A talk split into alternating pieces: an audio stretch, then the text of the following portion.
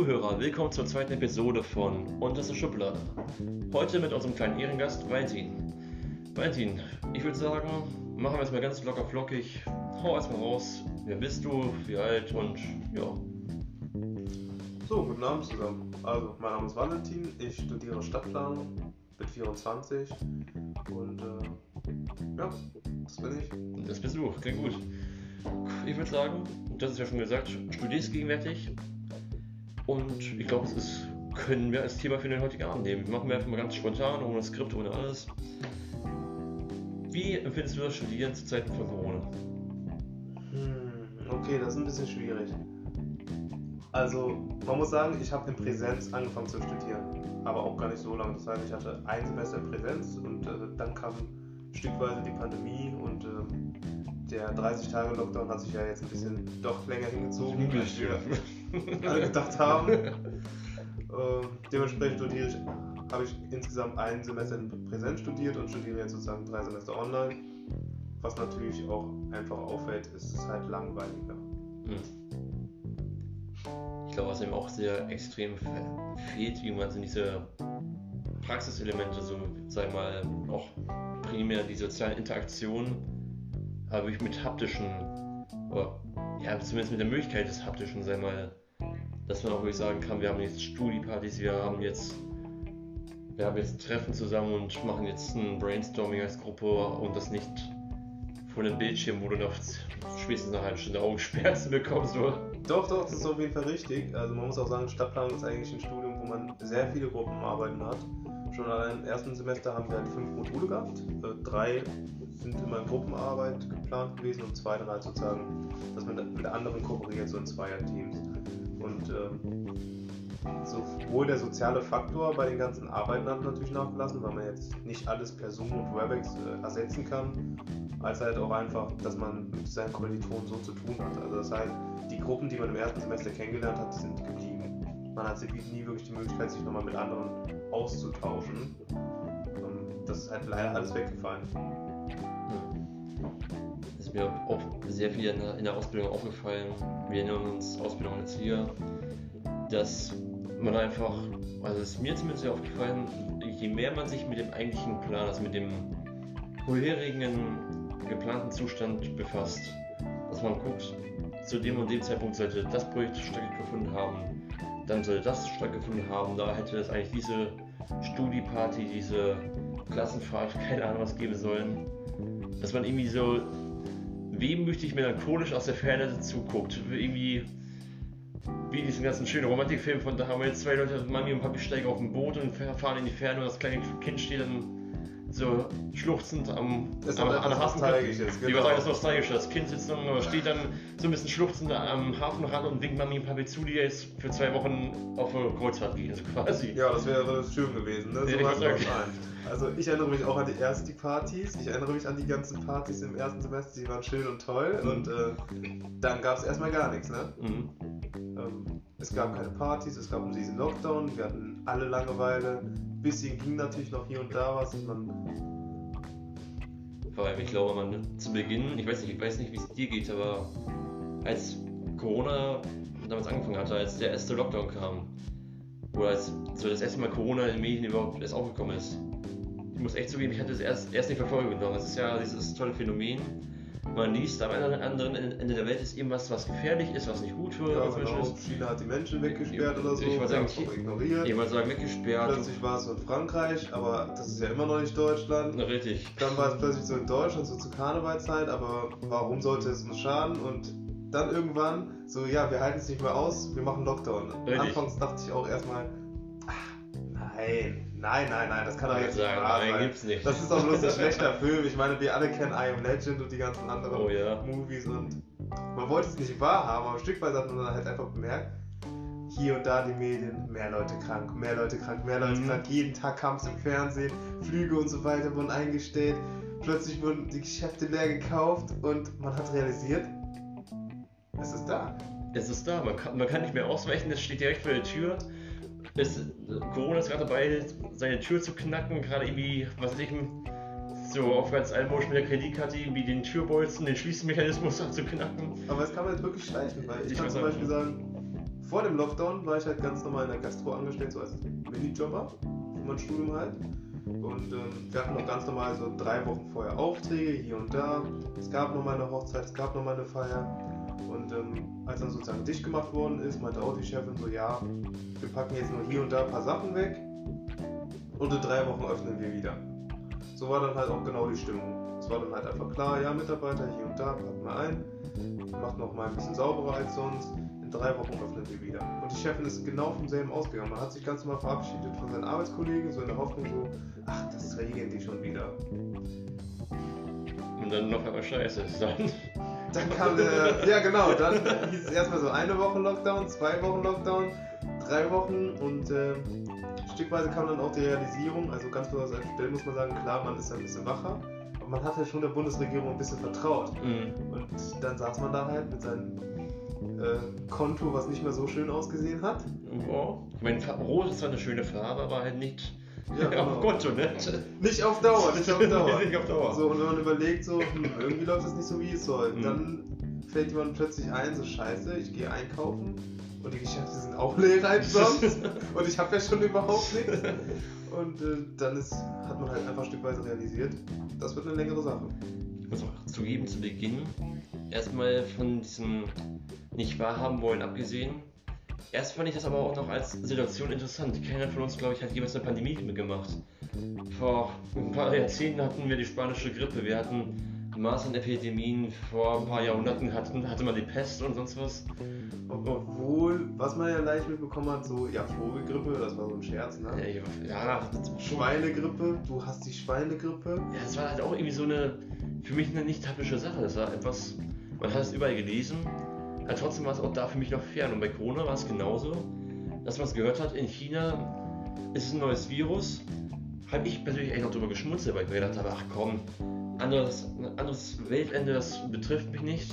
Wie du schon sagst, es war in Frankreich, hat einen auch nicht interessiert, weil Frankreich ist jetzt nicht meine Umgebung. Ja, wir sind nicht gerade die besten Freunde, ne? also zumindest sagen wir es mal so ist ich glaube, ich habe mich einfach so weit davon frei gemacht. Alles, was mir nicht direkt vor der Haustür entgegenspringt, interessiert mich in Feuchten. Und ich glaube, genauso habe ich das auch sehr lange durchgezogen. Ich glaube, selbst wenn es in, in, Berlin gewesen wäre, ich meine, wir wohnen beide nicht in Berlin und wir wohnen beide auch nicht in der Umgebung Berlin. Ja, aber irgendwann hat man dann einfach bemerkt, man kann nicht weiter schlafen. Also man wurde so richtig hart aufgewacht, mhm. als dann einfach hieß, das und das passiert jetzt, es wird schlimm, so diese ganzen Maßnahmen, alles wird zugemacht. Mhm. So, ja, es ist, also ich war ja zu dem Zeitpunkt auch noch im Praktikum. Ich war im Kindergarten dabei mein Unterstufenpraktikum. Ich glaube, das war Unterstufe. Müsste doch. Doch, scheiße, das ist schon lange her, ey. Das war das Unterstufenpraktikum. Mhm. Ich war am Schuften, am Schuften und es war halt auch mit Minijob zweigleisig fahren, weil warum soll man als angehender Erzieher auch bezahlt werden? Ich meine, man kann ja auch seinen Ehrenamt einfach kostenlos ausüben. Aber erst habe ich mich auch über den Lockdown so ein bisschen gefreut, weil es dann so hieß so von wegen, ja, du kriegst dein Praktikum bescheinigt, aber musst nicht die kompletten Wochen fertig machen. das, klingt, das klingt mega gehässig und mega faul. Und ich glaube, es ist es doch beides gewesen, aber ich, ich weiß nicht, ich glaube, da kam einfach dieser Faktor rein, du hast deinen Minijob, du hast ein Praktikum, du hast Schule, du musst das alles, du musst dreigleisig fahren und kriegst dafür echt auf Deutsch gesagt einen scheiß Lohn. Und dann auf einmal kommt da so Coronis am Horizont entgegengelaufen und sagt so, der Coronis streckt dir die Hand aus und sagt, hey Bruder, alles gut, du gehst jetzt erstmal schön nach Hause und machst erstmal schöne Shisha an und guckst dir erstmal irgendwie eine neue Folge von Breaking Bad an und keine ja, Ahnung. Also ich gebe zu, die erste Phase vom Lockdown, die war natürlich auch so, ne? Da jeder es. war Jeder hat sich einfach gedacht so, ja, spannend, ist interessant. Netflix, Amazon, dies, das, ne? Mehr Schilden, mehr Serien schauen. Ich habe auch nur gezockt anfangs und ähm, mich ernsthaft gewundert und gedacht so, boah, eigentlich ist jetzt gerade so der Himmel auf Erden. Mhm. Alles läuft, hier und da. Hochschule hat auch gesagt, sie fängt ein bisschen später an mit der Lehre. Mhm. Ja, hat eigentlich alles gepasst.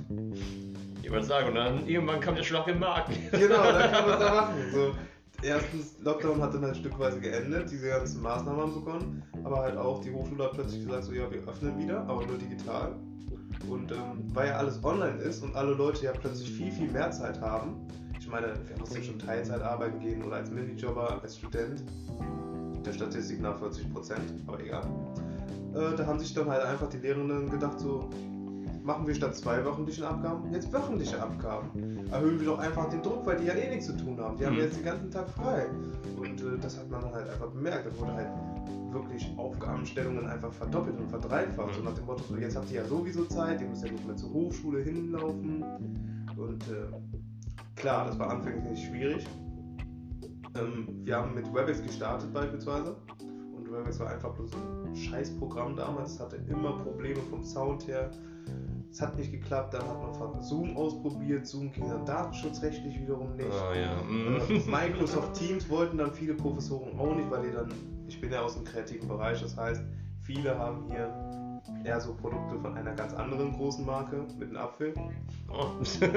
und dementsprechend wollten die nicht unbedingt Microsoft Teams nutzen. Also es war ein Hin und Her, wie man es erstmal geschafft hat, ähm, bis man es erstmal geschafft hat, online zu lernen. Hm.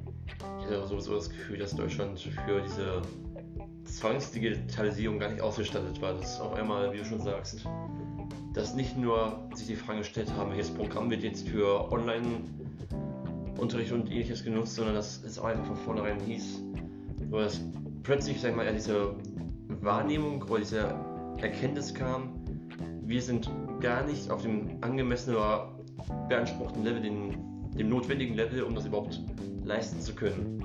Wir haben, ich meine, allein an meine Schulen denke, die ich im Verlauf meines Lebens besucht habe, wir hatten pro Schule noch vielleicht maximal zwei Smartboards, wenn, wenn überhaupt.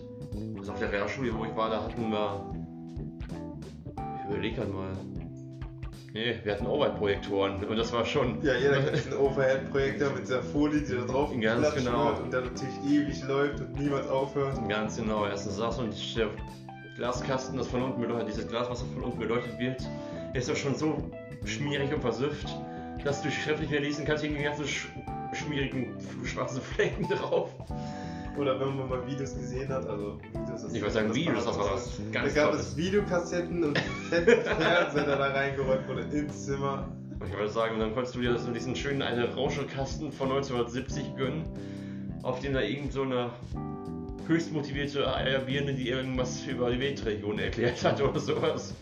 Bei uns war zumindest primär der Religionsunterricht, dass dann primär so zum Ende des Schuljahres dann immer die Motivation bei Lehrer und Schülerschaft dann einfach auf den Nullpunkt angekommen war. Wie du schon sagst, der alte, der alte Leierkasten wurde in diesen Rollschrank reingerollt. Das 10 Meter Verlängerungskabel wurde über den halben Flur gezogen. Und dann Es gab immer diesen einen Technikfritzen in der, eine in der Klasse, der wusste, wie man das Ding zu laufen bekommt. Richtig, dann durfte, wurde der Streber erstmal nach vorne gezogen am Ohrläppchen und der durfte dann erstmal dreimal an der Seite gegen den Kasten schlagen, damit das Ge dieses Geflimme aufgehört hat. Und dann konntest du dir irgendeinen Film von 1960 angucken, wo dir irgendwie so einen, wie schon gesagt, irgendeine so eine höchst motivierte Eierbirne dann monoton erklären konnte, was der Hinduismus überhaupt ist und sonst was. Oder die Tierdoku. Oder die, oh, die. Tierdokus. Götzlich, da kommt die Erinnerung wieder hoch. Nee, und vom Gefühl, diese selbe tragische Nostalgie, nenne ich es jetzt mal wieder, die ist ja jetzt genau wieder hochgekommen. Zu Corona, dass man sich gedacht hat, ach ganz easy, wir nehmen Skype, wir nehmen Teamspeak, wir nehmen, weiß der Henker was, nennen wir ein Programm und wir nehmen es einfach. Und da kann man diese Problem, das Problemgeflecht, ähm, Geflecht, sag ich mal, Luxusprobleme. Nein, ich will damit nicht arbeiten, weil da kein angemessener Apfel drauf ist auf dem Programm. Nein, das will ich nicht nehmen, weil ich möchte meine, meine Daten, ich möchte da keine Cookies akzeptieren. Nein, ich fühle mich nicht wohl, wenn mich andere per Kamera angucken. Ja, genau, dann wird einfach die Cam ausgeschaltet. Richtig. Oder halt auch immer dieses Unverständnis, das halt auch vielen Studierenden passiert, die ja in der Hochschule leistungsstarke Rechner hatten. Die haben in der Hochschule gearbeitet und alles war halt zentral bei den Hochschulrechnern drauf gespeichert. Und die Hochschule hat halt einfach auch von einem auf den nächsten Tag zugemacht. Das heißt, alle Unterlagen, alle Erarbeitungen waren dann halt einfach auf dem Hochschulrechner und das war's. Die waren weg. Hm. Die hat man auch nicht mehr wiederbekommen. Mhm. Also, das heißt, man konnte von Null starten. Na super. Wenn man da so drei Monate an so einem Projekt gesessen hat und plötzlich sind alle Unterlagen weg, ist halt schon scheiße. Ne? Mhm. So, und dann auch dieses Unverständnis, ja, aber ist doch jetzt online, jetzt können sie doch irgendwie ihre Daten bekommen. ja, so online, so online ist das Ganze dann doch wieder nicht. Ich würde sagen, so ganz Hightech, MyTech sind wir leider noch nicht unterwegs, aber bei uns genauso. Ich muss auch echt zugeben, ich habe mich, ich, ich habe mich schwer getan und ich tue mich nach wie vor schwer mit Online-Unterricht. Ich hatte von Anfang an die Beine immer hochgelegt. Ich habe mir einfach gedacht, ach komm, wir brauchen jetzt erst eh mal erstmal ein halbes Jahr, um erstmal zu checken, wie man unsere Telefonnummer überhaupt einspeichert. Dann muss man das alles erstmal auf denselben Server packen, dann muss man, was weiß ich, dann müssen die Stundenpläne angepasst werden. Also wir haben mir gedacht, komm, das wird erstmal dauern, leg dich erstmal ein bisschen hin und komm jetzt mal ein bisschen runter. Ich habe Corona zu Beginn, den ersten Lockdown sowieso erstmal als lange überfällige Entschlackung des Alltags irgendwie genommen. Die Fußgängerzone waren leer, man hatte einfach ein bisschen mehr Ruhe. Ich fand es ganz toll und da, auch da wieder, irgendwann kam dieser Bumerang zurück, dass dann auf einmal die unbequeme Frage gestellt wurde, ja Florian, ich habe jemand aufgeguckt, dir fehlen hier über 20, 20 geforderte Aufgaben, also du hast 20 Aufgaben nicht gemacht, ja, also die müssten halt bis nächste Woche fertig sein. Und dann so, ja Florian, ich habe hier auch mal geguckt, wir hatten bislang 50 Online-Teamsitzungen. Ja, du warst nur bei einer da und auch nur zur Hälfte, weil dein Laptop ja, abgestürzt plötzlich ist. hat die Kontrolle wieder Einheit. Ja, richtig. Ja. Hm. Und das war halt so der Fakt, wo du auch einmal gemerkt hast, ach warte, das normale Leben geht weiter jetzt nur über ein anderes Medium. Und ich habe jetzt, ich, zum Beispiel, ich habe alles über den Laptop laufen lassen. Oder zumindest in der Anfangsphase. Und mein Laptop ist etwas, das benutze ich, also zu dem Zeitpunkt habe ich es vielleicht einmal im Monat benutzt. Mhm. Und dann eigentlich erst auch nur primär, wenn ich irgendeine didaktische Planungsreihe für, für den Kindergarten schreiben musste oder weiß der was, ich diese tollen Bildungsangebote für meine Praktika schreiben musste, um zu planen, dass das und das Kind hat die und die Schwäche, was ich, das Kind ist kognitiv noch nicht auf dem, auf dem Altersniveau, was es haben müsste. Okay, dann ist es ja bei dir so ähnlich wie bei mir. Man kann eigentlich sagen, die Zeit, die man sozusagen in der Vorlesung oder im Unterricht verbracht hat, hat sich einfach auf die Bildschirmzeit aufaddiert, ne? Quasi, also. Also gefühlt ist mhm. man so, vorher war ich sechs Stunden in der Hochschule mindestens täglich, mhm. jetzt bin ich sechs Stunden vorm Laptop. Mhm. Ja, also quasi, sagen wir so, unsere Schule hatte das noch, sagen wir, zumindest wie ich es jetzt wahrgenommen habe in letzter Zeit, an sich sehr human gelöst. Also ich sehe das auch bei vielen Leuten. Das, was sie in der Schule gemacht hätten an Zeit, wird am Laptop in Zeit umgewandelt. Aber ich hatte auch das Gefühl, dass unsere Lehrer sich auch darüber gefreut haben, dass sie halt selber ein bisschen mehr Freizeit hatten. Das war auch so ein Punkt, warum ich mit diesem ja, Online-Unterricht in Anführungszeichen gesetzt in einigen Fällen, warum ich damit auch zu Beginn nicht viel anfangen konnte.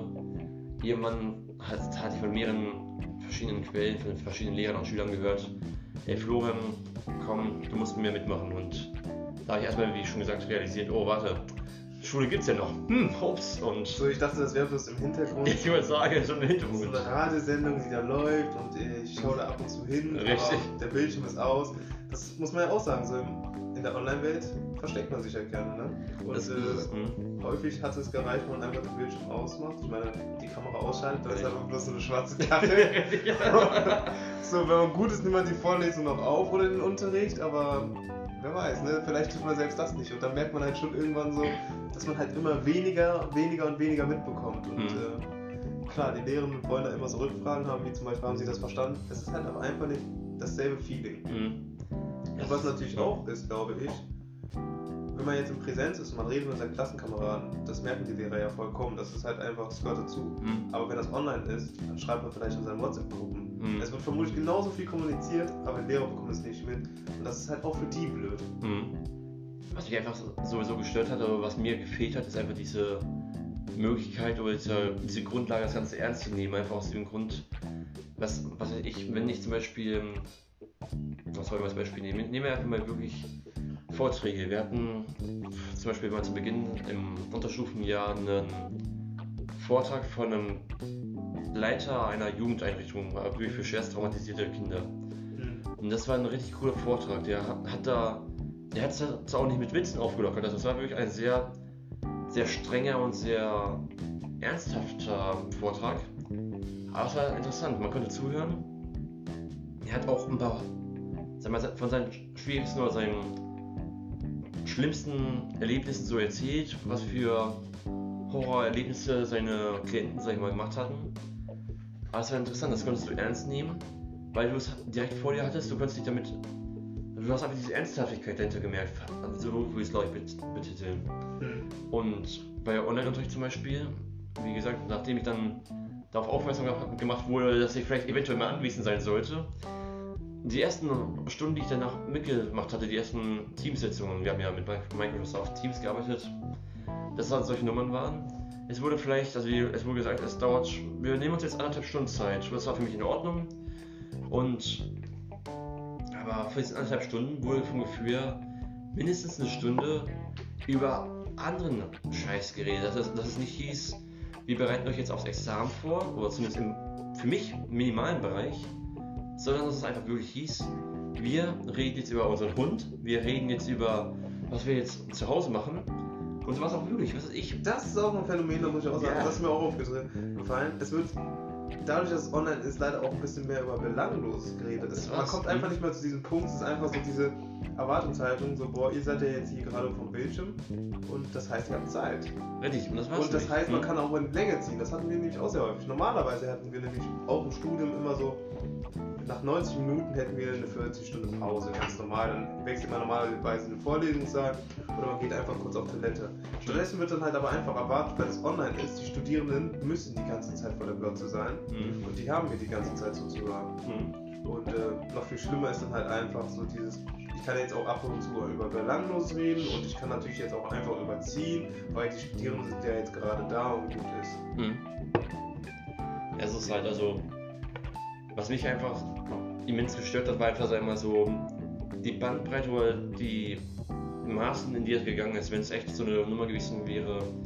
Was ich, du hast eine junge Mutter, einen jungen Vater in der Ausbildung und zwischendurch, während sich jemand meldet oder während die Lehrer was erklärt, kommt auf einmal die kleine Tochter auf einmal angerannt und möchte Mami aber zeigen, dass es irgendwie das neue Bild im Ausmalbuch fertig gemacht hat ganz ehrlich, das ist süß, ist toll und es ist ja auch eine Auflockerung, finde ich zumindest.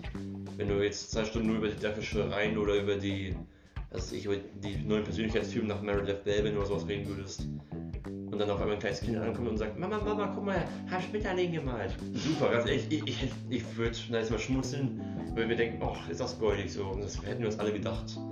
Aber wenn es halt so eine Nummer ist, der eine kriegt es nicht hin, das Mikrofon auszuschalten, der andere denkt, es ist ausgeschaltet und schreit sich währenddessen mit seinem Partner oder seiner Partnerin. Und beim anderen ist es fast ich, dass das kleine Kind dann aber wirklich eine halbe Stunde auf dem Schoß sitzt und immer gegen die Linse toucht, weil es, weil es verstehen möchte, warum da so viele komische Menschen auf einmal gucken oder sowas. Und was ich. Und der andere denkt, er hat die Kamera ausgeschaltet und wechselt sich in der Zeit erstmal irgendwie die Hose oder sowas und steht auf einmal in der Unterbuchse vor der Linse oder so. Oder das Schlimmste, wenn man aus Versehen das Mikro anhat, ne? Also, da sind ja auch immer mit Befürchtungen verbunden. Hatte ich auch einmal so in der Vorlesung. Da habe ich einfach mit jemandem geredet, telefoniert und aus Versehen auf diese Leertaste drauf gekommen, habe erstmal richtig laut gelacht und dann haben das natürlich alle mitbekommen. Und mhm. ich dachte mir erstmal so direkt Kamera aus und Mikro aus.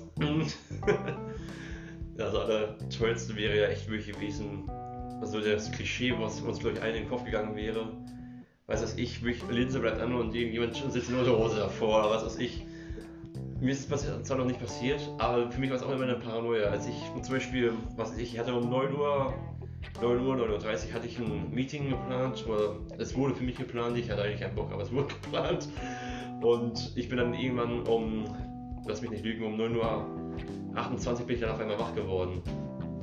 Und du siehst dann so, es, es klingelt. Du, ja. du wirst angerufen und du siehst ja schon, Person A, B, C und du bist, bist Person D. Also alle sind da und du musst jetzt eigentlich auch da sein, um keinen beschissenen Eindruck zu machen. Und du gehst drauf und obwohl, also du siehst dich ja selbst, aber. Man aber, weiß, dass man eigentlich nicht hellwach ist. Ich würde sagen, erstens das, aber meine Befürchtung war wirklich, als ich da im Bett saß mit so meinem, mit so einem alten zerschlissenen Schlafshirt einfach. Und du gehst, ich bin dann draufgegangen und obwohl ich Kamera aus hatte und alles Mögliche, hat meine Befürchtung mal trotzdem, diese Paranoia bleibt. Du hältst die Kamera extra so einen halben Meter neben deinem Gesicht, aus der Befürchtung, dass du doch noch nicht Herr deiner sieben Sinne bist und du doch die Kamera an hast. Doch, genau, das ist auch eine der größten Furchte. Auch wenn man vom Laptop sitzt oder so. Ich habe auch von vielen Studierenden gehört, die decken einfach die Kamera ab. Also auch wenn die Kamera sozusagen schon aus ist, man hat einen Shutter ab und zu vielleicht. Viele decken diese Kamera auch zusätzlich ab, weil halt immer so diese Angst ist so, was ist, wenn das jetzt vielleicht doch aus Versehen angeht oder so oder irgendwas gefilmt wird, das kommt ja total dämlich an. Mhm.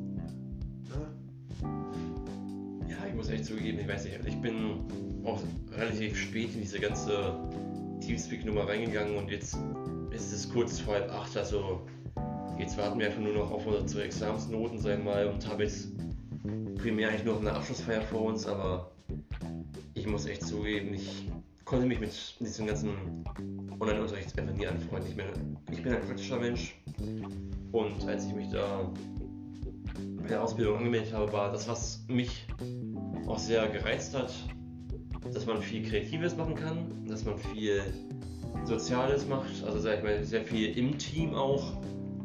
Und ja, dass wir auch viele coole Projekte hätten. Als wir zum Beispiel, als ich in der Kinderpflegeausbildung war, weil man ja immer erst, was ich, entweder machst du Fachabi oder du machst Sozialassistenz oder Kinderpfleger, irgendwie sowas. Mhm. Also du brauchst irgendwie ein Sprungbrett, um die Qualifikation für Erzieher zu bekommen.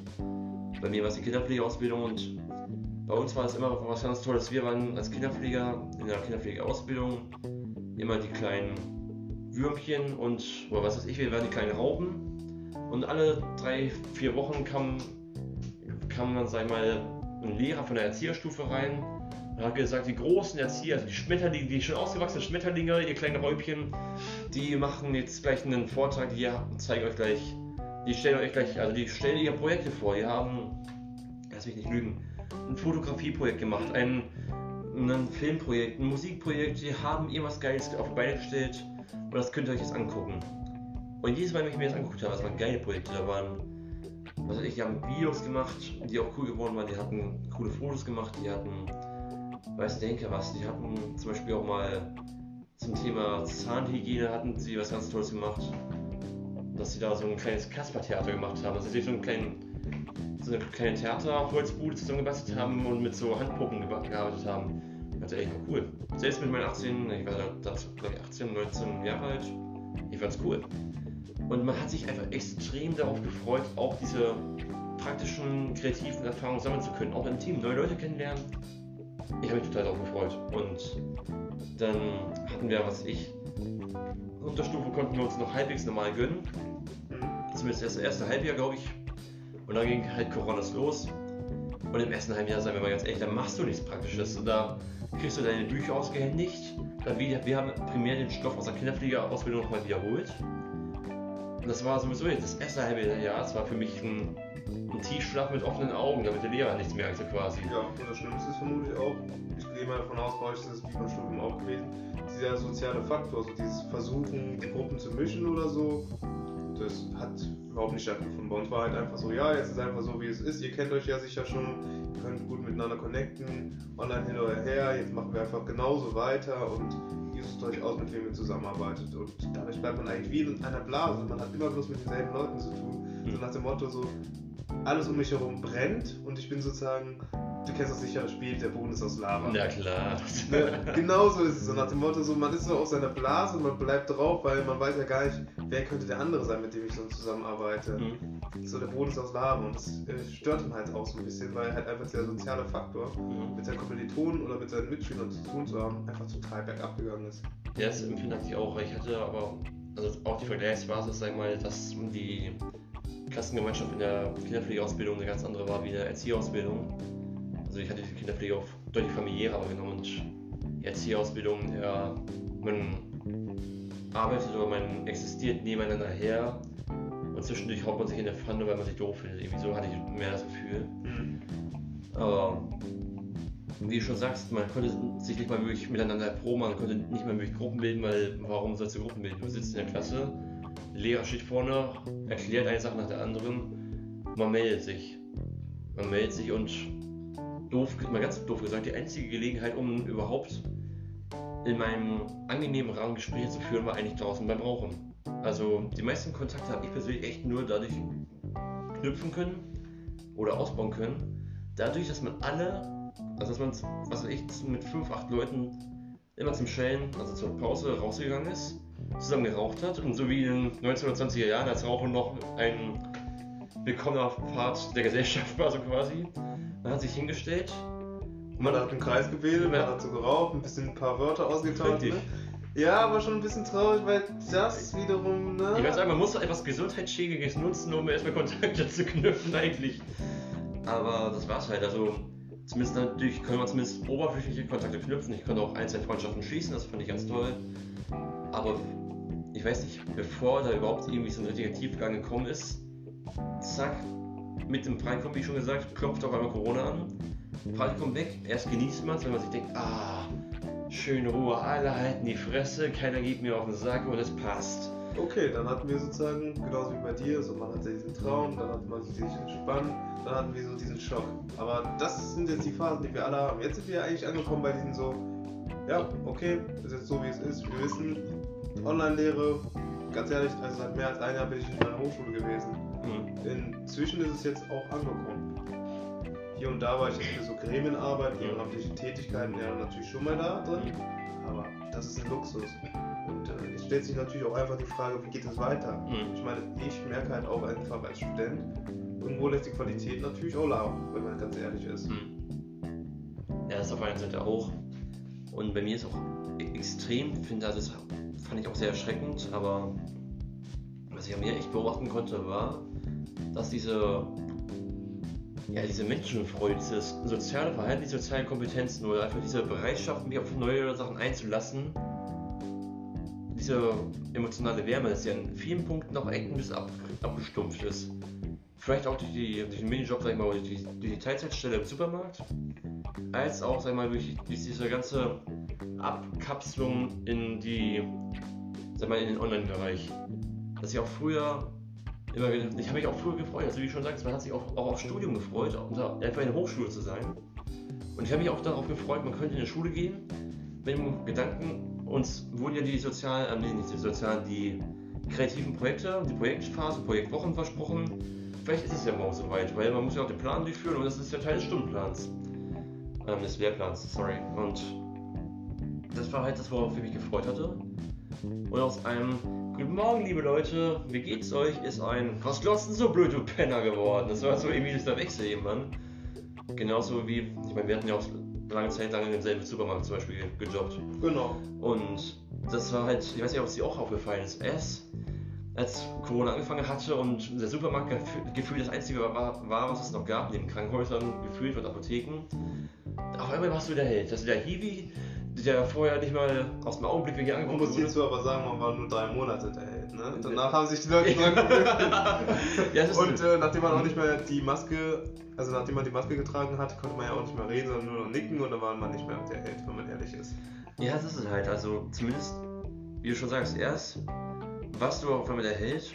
Also ganz zu Beginn vor Corona hatte ich ja sowieso das Gefühl, du kniest, um im unteren rechts Regal deine Kisten einzuräumen und die Leute steigen über dich drüber, als ob du irgendwie, was weiß ich, als ob du irgendwie ein Hunde-Kothaufen auf dem Fußgängerweg wärst. Du machst einen großen Schritt drüber, damit du nicht mit der unwürdigen Pampe in Berührung kommst. So war es davor irgendwie, da warst du der kleine Hiwi, der eingeräumt hat.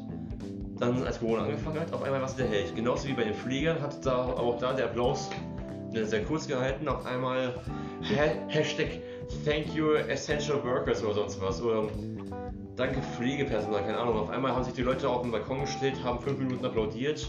Und so, ja, jetzt müssen wir, also die Politik auch hat sich damit profiliert. Es gab plötzlich Corona-Prämie. Corona-Prämie, stimmt. Wie, wie, wie, viel haben wir bekommen?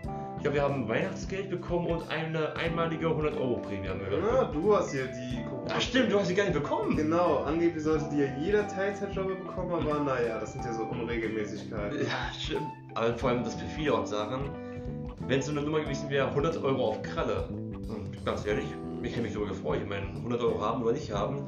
Wenn man so einen kleinen beschissenen Studielohn bekommt, so wie wir beide, dann freut man sich natürlich drüber. Ja. Besonders, das war ja auch nur ein Gutschein, ne? Nee, das war es nicht. Hätte man mir gesagt, hier 100 Euro extra werden mit dem Vermerk Corona-Prämie auf Ihr Konto zusätzlich zum Lohn am Ende des Monats überwiesen. Ich hätte es aufs Sparbuch gepackt, hätte mal zur passenden Zeit darüber nachgedacht, ob ich das, was ich, zum Beispiel jetzt, wo es Lockerungen gibt, vielleicht, ich hätte es jetzt vielleicht zum Beispiel für, was weiß ich, für einen Trip nach Holland oder sowas nutzen können oder keine Ahnung was, oder nach Berlin, nach Hamburg, nach Frankfurt. Ja, irgendwas, was man sich halt so gönnen kann, so nach dem Motto, so, ich hab's überlebt. Richtig.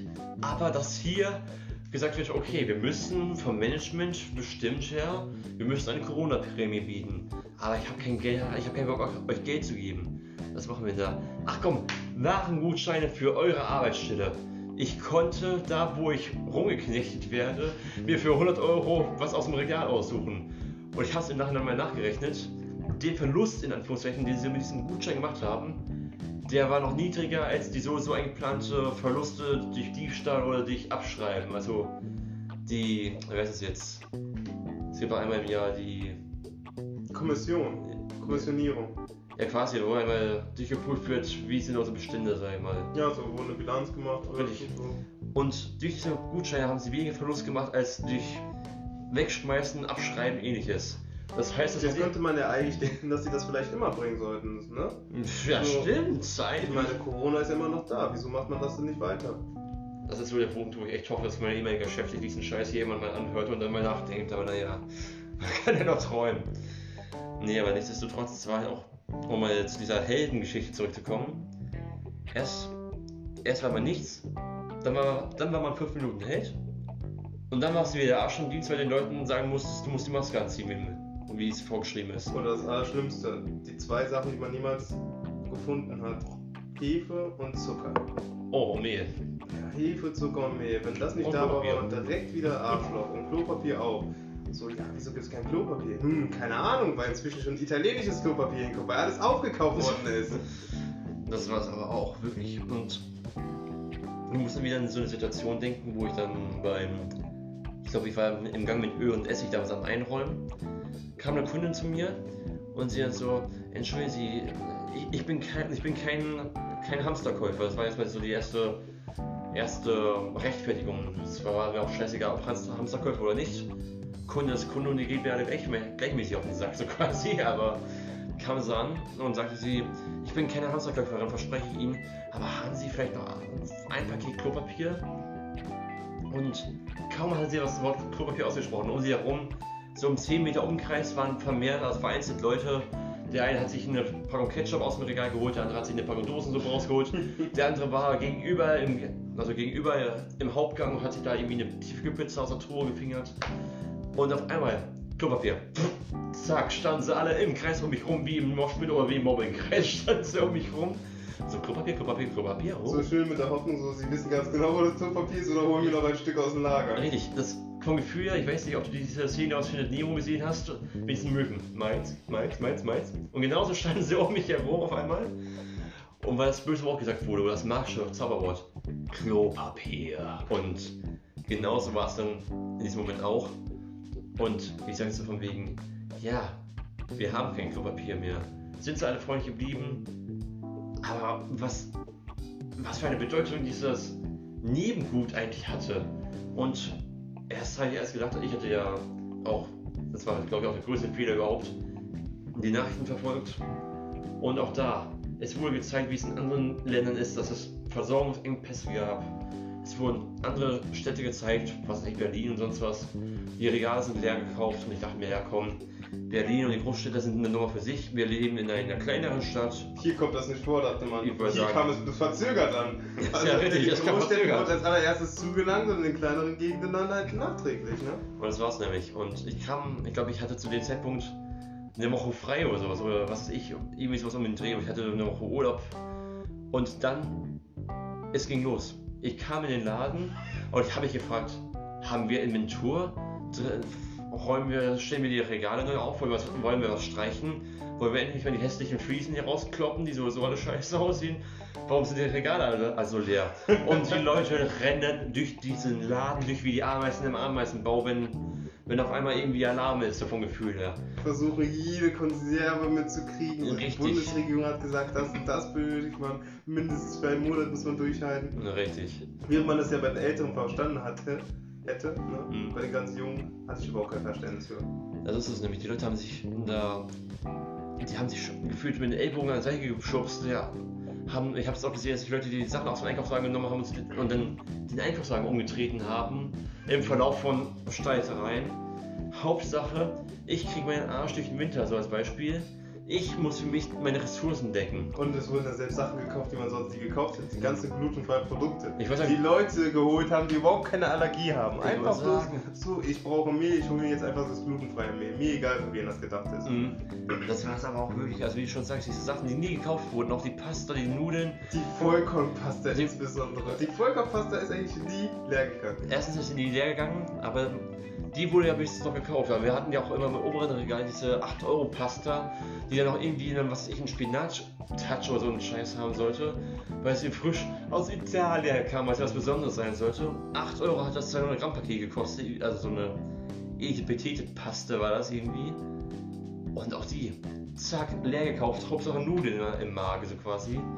Wo wir sagen, nicht mal im Magen, Hauptsache Nudeln im Regal, im Vorratsraum so quasi. So, auch so, ne? Da wirst du gelangen. So interessant war halt auch nochmal dieser Nachschub, wo dann ja wirklich voll viele ausländische Produkte gekommen sind. Mhm. Da gab es die wirklich diese Big Packs, die man bloß aus Amerika kennt, Richtig. 5 Kilogramm Pasta Nudeln. Und selbst die waren noch weg. Was ich geil fand, wir hatten ja auch immer so eine internationale Ecke hinten. Wir hatten ja immer so zwei Regale ganz hinten in der letzten Ecke des Ladens. Ja, International- polnische, russische, türkische Produkte. und Ich würde sagen, ich überlege gerade polnisch, russisch, türkisch, griechisch hatten wir, glaub ich, asiatisch, griechisch hatten wir glaube ich auch noch. Mhm. Ist ja eigentlich auch egal, aber das war auch echt das Geilste, dass sich da jemand hingestellt hatte, oder sich da mehrere Leute hingestellt hatten, Ha- Handy in der Hand, Google-Übersetzer angemacht und dann wirklich einfach übersetzt. Also ich glaube vor dem polnischen Regal standen sie und standen sie nebeneinander, drei Leute nebeneinander im polnischen Regal und so da, da, da, na was, ja, einfach irgendwas eingegeben, was auch, also einfach den Packungsnamen eingegeben, um zu gucken, was ist denn da überhaupt drin. So, ob es überhaupt essbar ist. Ja, ob es richtig, ob es essbar ist. Das ist ja das unwürdige Futter, was nicht deutsch ist, das ist auch nicht würdig von mir gegessen zu werden. Aber so nee, im Lebensmittelmarkt. Oh mein Gott. Und dann auch noch ausländisch, kann man das überhaupt zusehen? richtig. Und da stand sie davor, einfach nur aus purer Verzweiflung oder aus purer Blödheit irgendwie, aus Futterneid hatte ich das Gefühl. Ich hatte auch zu Beginn von Corona diese Hoffnung, weil auch wegen dieser Dankbarkeit, wegen diesem Heldenzuspruch, du bist ein systemrelevanter Arbeiter, du bist im Supermarkt als Verräumer. Und weil du das bist, bist du jetzt was Besonderes, du bist ein Held. Und auf einmal hatte ich das Gefühl, dass die Menschen auch freundlicher, verständnisvoller wurden, aber auch nur fünf Minuten lang. Und das war auch echt meine Hoffnung. Meine Hoffnung war wirklich, dass es nicht in den, der, in den, Darwinismus, in den Darwinismus, in den natürliche Auslese, Survival of the Fittest ausartet, sondern dass es heißt, jeder für jeden reicht euch die Hand. Das, ich habe mir gedacht, komm, wenn wir alle so schön am Predigen sind und auch alle so, was weiß ich, alle unsere christlichen Werte hochhalten wollen, hatte ich echt gedacht, dann komm, Handreichen und barmherziger Samariter-Modus einschalten. Los jetzt. Fünf Minuten hat es gehalten. Wie ich schon sagte, fünf Minuten später, die Leute boxen sich ins Maul, weil sie, was weiß ich, weil der andere Typ vor dir das letzte Paket Mehl geschnappt hat. Oder weil sie immer noch angepisst sind, dass es keine frische Milch gibt oder keine Haarmilch Oh, mehr. ja. Und das, ja, das ging ja über die Wochen, dass es einfach nicht genügend gab. Und dann haben die so getan, als würden die verhungern. Mhm. So, ja, das, das ist nicht da und das ist das nicht da. Wieso hat der Supermarkt das nicht? Mhm. So, einfach weil ein paar Personen, Individuen einfach zu viel gekauft haben. Mhm. So, das hatten wir dann ja auch. Das dann halt, es hieß einfach nur noch drei Produkte und da kommen dann halt einfach so ähm, Mütter oder Väter hin und fragen, kann ich davon noch mehr haben? Mhm. So, ja, es gibt aber auch noch andere Haushalte. Wenn doch jeder einfach bloß ein bisschen genommen hätte, dann wären für alle da. Was da gewesen, ne? Das ist nämlich, ich weiß nicht, hast du den Film Der Schlacht geguckt auf Netflix? Leider nicht. Das, das war das erste, woran ich echt denken musste, als das Ganze losgegangen ist. Mal ganz, ganz, ganz schnell zusammengefasst. Schlacht ist so ein, ich würde sagen, so ein Science-Fiction-Horror-Filmmix irgendwie, wo es auch darum geht, du hast einen Stock mit 300, 300 Etagen waren und halt Ebene 1 bis 300. Zu Beginn jeden Tages fährt oben so eine schwebende Tischplatte, sag ich mal, so ein schwebender, ja, so eine, doch so eine schwebende Steinplatte. Fliegt oder schwebt, sag ich mal, durch diesen ganzen Stock. Hm. Und sagen wir so, diese Gefängniszellen sind immer ungefähr, was weiß ich, haben eine Fläche von ungefähr 10 Quadratmetern. Und in der Mitte ist ungefähr eine Fläche frei, also so ein Loch drin, von ungefähr 3 Quadratmetern Durchmesser. Und da, durch diese Öffnung, schwebt immer diese Tischplatte durch. Und das Essen, also da wird jeden Tag Essen zubereitet. Genug Essen, dass alle im, in diesem Gefängnis satt werden könnten. Ja. Und das ist das Prinzip daran. Spontane Solidarität, das war, sag ich mal, so der, der Schwerpunkt dieser, dieses Films. Das war der Plan, wie jeder nur so viel isst, wie er braucht. Kommt auch genug Essen ganz unten an. Aber wie ist es gelaufen? Die Etagen 1 bis 50, sag ich mal, das hab, haben sich Die komplett, richtig, die haben sich komplett vollgefressen, das haben sie so gesagt. Das war, war so diese goldene Regel. Bis Ebene 50 hast du was gefressen. Alles darunter kann, die, kann Also ich kann versuchen, noch den Knochen abzunagen, kann noch gucken, ob noch am, Kno am Knochen ein bisschen Knorpel dran ist, sonst was. Das war's dann. Kann auch ein bisschen Salatsoße aus dem Teller lutschen oder sowas. Und genauso hatte ich das Gefühl auch. Ich habe auf, so, auf spontane Solidarität gehofft. Und was habe ich bekommen? Einfach Futterneid schlimmer als bei den Tigern, Alter. Ich habe mir, hab mir das angeguckt und ich habe mir echt gedacht, ich bin im falschen Film. Ich habe so oft diesen Gedanken gehegt, warum bin ich überhaupt hier? Warum gehe ich nicht einfach nach Hause? Nee, aber was ich, oder gehe in den Baumarkt oder fäll mir irgendwie ein, paar Bäume bei mir im Garten, mache mir dann ein paar Holzlatten draus, gehe irgendwo in den Wald, baue mir eine Blockhütte, nehme mir meinen kleinen Campingkocher, meine Töpfe mit und was weiß ich, horte mir über zwei Wochen hinweg auch ein paar Suppendosen. So Menschheit-Rasse verlassen. Ich wollte sagen, also das war echt das erste Mal, dass ich das Gefühl hatte, ich gehöre nicht mehr zur menschlichen Rasse. Ich habe, also jetzt nicht mal, dass ich mich überlegen gefühlt habe, das im keinsten, aber ich habe mir echt gedacht, wo ist der Punkt gewesen, wo wir die falsche Abzweigung genommen haben? So, du hast das Ziel, du möchtest nach Berlin fahren, du fährst über die Autobahn und irgendwann bist du, was weiß ich, bist du unten in ja. Ja, nice. Dürfen wir hier keine bösen Namen nennen, ne? Auf jeden Fall nicht München, keine Sorge. Nee, also, also wirklich, aber du willst nach Berlin, irgendwann kommst du im Saarland an, so als Beispiel, und du fragst dich, warte mal, wo bin ich falsch abgebogen? Und genau so ging es mir in diesem Moment auch. Und ich weiß nicht, mittlerweile hat sich ja ein bisschen beruhigt, aber ich weiß nicht. Der Nachgeschmack ist geblieben, ne? Der Nachgeschmack ist geblieben. Das ist auch ganz normal wie bei Banken, wo dann plötzlich das Bargeld leer war oder so. Mhm. Die Leute sind sehr, sehr unhöflich gewesen und ich bin ehrlich. Mhm. Das ist anders jetzt, ne? Mhm. Sowohl dieser Toilettenpapierverkauf ist eine andere Sache, mhm. als auch die Geschichte, wie man so seinen Mitmenschen begegnet, weil man weiß halt, dass es vielleicht derjenige, der hier den ganzen, das ganze Regal leer gekauft hat, nach dem Motto so, boah, ich habe jetzt mein SUV, ich bin hier arm, ich muss jetzt alles leer kaufen, um für meine einköpfige Familie eine dreiköpfige Familie zu sorgen. Ne? Das ist nämlich, also, ich weiß nicht, was mich auch am Anfang, muss ich zugeben, sehr glücklich gemacht hatte. Das war auch zu Beginn dieser ja, Anfangs-Euphorie, nenne ich es einfach mal, war, dass man auf einmal nichts mehr von PIDA gehört hatte, nichts Bedeutendes von irgendwelchen AfD-Protestzügen oder sowas. Du hast einfach nur noch Ruhe gehabt. Alle haben sich von der Straße verpisst Du hattest weder, was ich, irgendwelche Bereich, gewaltbereiten Hooligans, die bei G20 irgendwelche Steine geschmissen haben und irgendwelche Autos angezündet haben.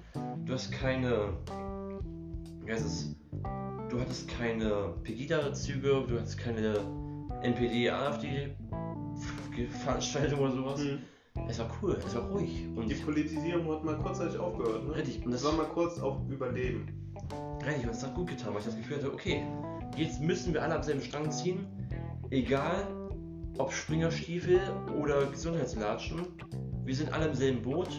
Das Ziel ist Hand in Hand und jetzt überleben und das Beste daraus machen, Situation in den Griff kriegen. Und dann nach kurzer Zeit sind diese scheiß Verschwörungsschwurbler da auf der Straße getanzt. Da kamen die ersten Sachen, so von wegen, ja, Corona ist von Bill Gates und Angela Merkel im Hobbykeller gezüchtet worden. Ja, Reptiloide, Hohlerde, bla bla bla. Bevölkerungsreduktion. Ich wollte sagen, und selbst, selbst da können wir schon wieder die, ja, sagen wir mal, so eine Ethik ähm, Diskussion darüber führen, ob das Ganze nicht notwendig wäre oder nicht, weil wir ja sowieso zu viele Menschen haben, aber da müssen wir uns jetzt noch gar nicht hinbewegen, aber wirklich, dass irgendwann die ganzen, ich weiß nicht, ich habe echt das Gefühl, so eine Mischung aus Langeweile und fragiler Männlichkeit. Die meisten Verschwörungstheoretiker, die ich, die ich habe, denen ist es auf der einen Seite wichtig, wie sie ankommen, also dass sie irgendwas zu sagen haben, dass sie sich entweder durch Heimwerken oder mit ihrer Arbeitsstelle profilieren können. Und genau diese Leute kommen jetzt auf einmal damit an und sagen, hey, ich habe die Wahrheit gefunden und ich möchte euch schlafschlafe informieren. Ich habe mich nämlich über Telegram informiert und mit investigativen Journalismus und es ist herausgekommen, dass Corona eigentlich gar nicht so schlimm ist. In der Facebook-Gruppe wurde gepostet, Genau so, ne? Ja, Ohne dass jeweils eine ordentliche Quelle gezeigt wird oder eine Angabe oder man mal das Impressum von der Zeitung nachschaut. Wird alles nicht getan. Das ist nämlich, also, das Schönste, was ich vor kurzem gehört hatte, äh, bei, bei einer Bekannten, ich weiß gar nicht mehr, wo ich das gehört hatte, hat sich auch einer darüber beschwert, so von wegen bla bla, die Corona-Impfung ist Gift. Gift pur. Nach drei Jahren verklumpt das in den Venen. Und als wird als Quelle, in Anführungszeichen, als seriöse Quelle, wurde dann auf einen Arzt aus New York verwiesen, der es gesagt hatte. Und das möchte ich mal ganz ehrlich sein. Ein normaler Hausarzt ist kein Chemiker. Also wir müssen auch da unterscheiden, finde ich zumindest, zwischen Hausärzten, die den Schwerpunkt zwar auf den Körper legen, oder sie sagen wir da auch ihre, ihre Berechtigung Anatomie des Menschen und dann halt Biologen. Ne? Richtig. Da haben sie, sag mal, ihre Qualitäten und ihre, ihr Fachwissen, sag mal, ihr Know-how. Aber sag mal, wenn es um Impfstoffzusammensetzung und sowas geht, da hat bislang keiner eine große Ahnung. Die Leute, die es zusammengemixt haben, ja. Und wir haben auch noch keine Langzeitfolgen, keine Studien, haben wir ja nicht.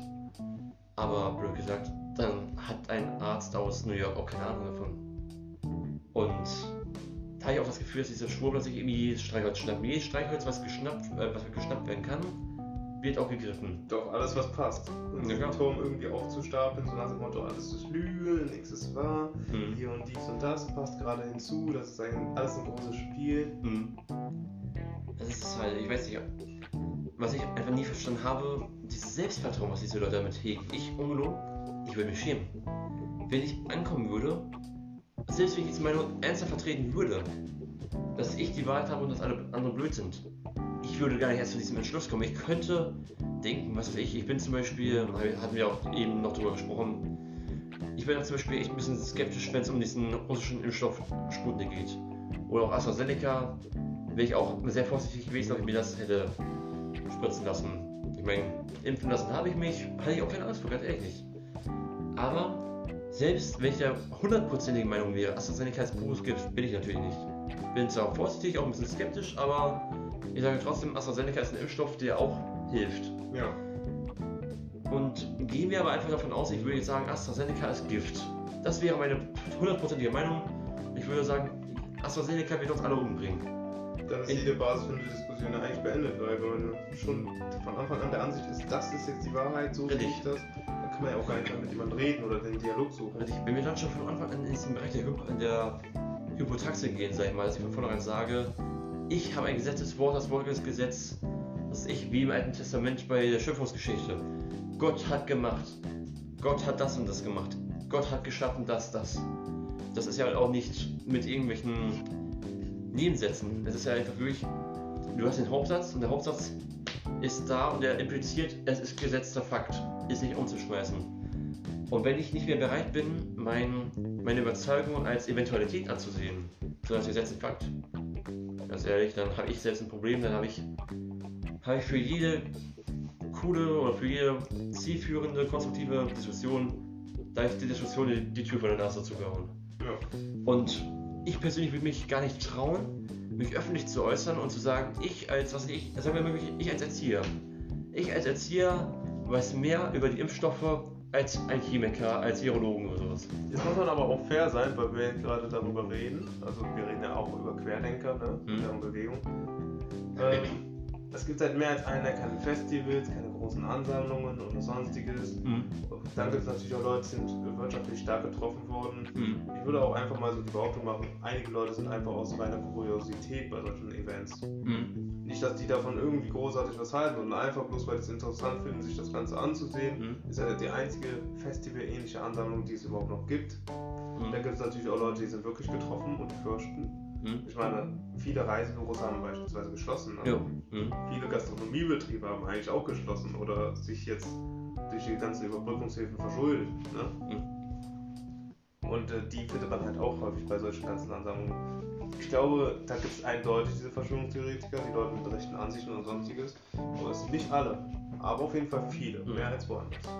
Aber auch da ein bisschen, wie du schon ansprichst, diese breite Masse dieser diese Diversität, sag ich mal, in dieser,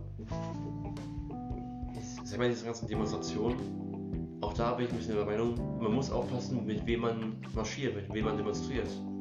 Ich kann nicht, was ich, wenn ich zum Beispiel, also gehen wir davon aus, ich habe ein Reisebüro. Mein Reisebüro schreibt nur rote Zahlen, weil ich die, wer ist jetzt, die Corona-Prämie, die Hilfsprämie, die ich, die ich eigentlich hätte bekommen sollen, ich die bis, bislang auch noch nicht gesehen habe mein Reisebüro ist kurz vor Bankrott. Ich habe Angst, ich fühle mich nicht gehört. Also gehe ich demonstrieren. Gutes Recht, ist auch vernünftig. Aber ich muss aufpassen, mit wem ich demonstriere. Wenn ich als normaler, sagen wir jetzt, Leiter eines Reisebüros, als normaler Bürger, der Angst hat, Hand in Hand mit Nationalsozialisten, Schwurblern und Größenwahnsinnigen demonstriere, dann darf ich mich früher, also da darf ich mich später auch nicht ärgern, wenn ich nicht ernst genommen werde und mit den ganzen Schwurblern in dieselbe Aluhut-Ecke gedrängt werde. Hm. Dementsprechend, ja, das ist einmal so, ich weiß nicht, ich finde es sehr schwierig. Aber ich habe sowieso die Hoffnung, sag mal, je mehr wir wieder in die Normalität zurückkommen, desto mehr wird auch alles, sag mal, wieder entspannter. Dass, sag mal, den Querdenkern das Futter weggenommen wird, dass den, sag mal, den Protestparteien wie der AfD zum Beispiel, dass denen auch wieder das Futter weggenommen wird. Das ist die Frage bloß, in welche Realität schauen wir jetzt entgegen. Ne? Hm. Ja, ich habe, ich persönlich habe noch die Hoffnung, dass wir wieder in eine Normalität zurückgehen, wo man, sag mal, wieder wirklich zu dem, zu dem Ausgangspunkt zurückkommt, wie wir ihn vor Corona hatten, so ein bisschen. Aber der hat uns ja nach Corona geleitet, ne? Ja, das ist es halt. Ich befürchte sowieso, der Mensch ist ein arrogantes Wesen. Das glaube ich wirklich. Der Mensch ist arrogant. Der Mensch sucht sich überall seine Vorteile. Das tue ich, tun, tut eigentlich jeder, den ich irgendwo kenne. Ich gucke, wenn ich in den Supermarkt gehe und ich jemanden zum Beispiel auf, was ich, wenn ich zum Beispiel als Kunde einen Kassierer darauf aufmerksam mache, die Blumen sind verwelkt, habe ich bei meiner neuen Zeitstelle im Supermarkt genauso. Wenn mir ein Kunde sagt, die Blumen sind schon am besten verwelkt, sagt mir der Kunde das nicht, weil er möchte, dass mein Laden schöner aussieht. Dann sagt der Kunde das, weil er möchte, dass er einen Rabatt kriegt. So von wegen, ja, sieht ja nicht mehr so schön aus. Aber sie möchten es ja auch loswerden. Also ich würde ihnen anbieten, wenn sie mir 50% Rabatt geben, dann nehme ich sie mit. Und dementsprechend, ich hoffe, dass der Mensch einfach dazulernt, dass wir alle dazulernen und einfach, sag ich mal, danach wieder die Nähe zueinander finden und auch wieder ein bisschen die Liebe zueinander finden. Aber glaube, es ist auch sehr utopisch gedacht und sehr naiv gedacht. Das ist möglich, aber es darf nicht genauso werden wie vor Corona, weil das, Das hat uns das leider hier hingeführt. Das stimmt. Werden wir damit? Ja. Ich, ich würde auf jeden Fall sagen, was sich zeigt, also was kommt, das zeigt sich jetzt in der Zukunft. Aber ich würde auf jeden Fall damit erstmal sagen, das ist, glaube ich, ein gutes Schlusswort, ein guter Schlusssatz. Und in dem Fall würde ich das damit beenden. Als erstes danke bei Team des Leute, bei dieser Episode von Unterste Schublade dabei warst. Ich danke dir, Florian. Und Ihnen, liebe Zuhörer, danke ich fürs Zuhören. Und ich würde sagen, bis bald zu einer neuen Episode von Unterste Schublade. Bleiben Sie gesund. Ciao, ciao.